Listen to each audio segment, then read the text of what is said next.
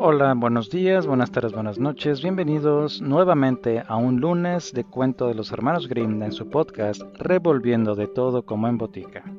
Esta semana, los tres zaraganes. Un rey tenía tres hijos a los que quería por igual, por lo que no sabía quién de ellos legar el trono a su muerte. Al darse cuenta de que se acercaba su última hora, llamólos juntos a su lecho y les dijo, Hijos míos muy queridos, he pensado una cosa y os la voy a decir. Heredará el trono aquel de los tres que sea más perezoso.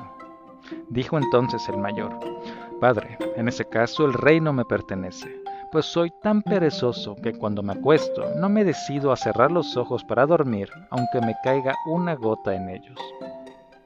Habló a su vez el segundo. Padre, mío es el reino, pues es tal mi pereza que cuando me siento junto al fuego para calentarme, antes me quemo los talones que retirar las piernas.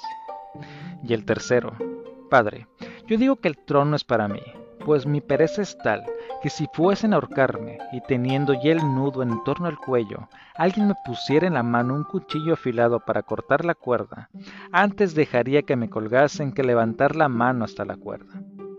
Al oír esto, el padre dijo, Tú eres el que ha llevado la cosa más lejos, por consiguiente, tú serás el rey.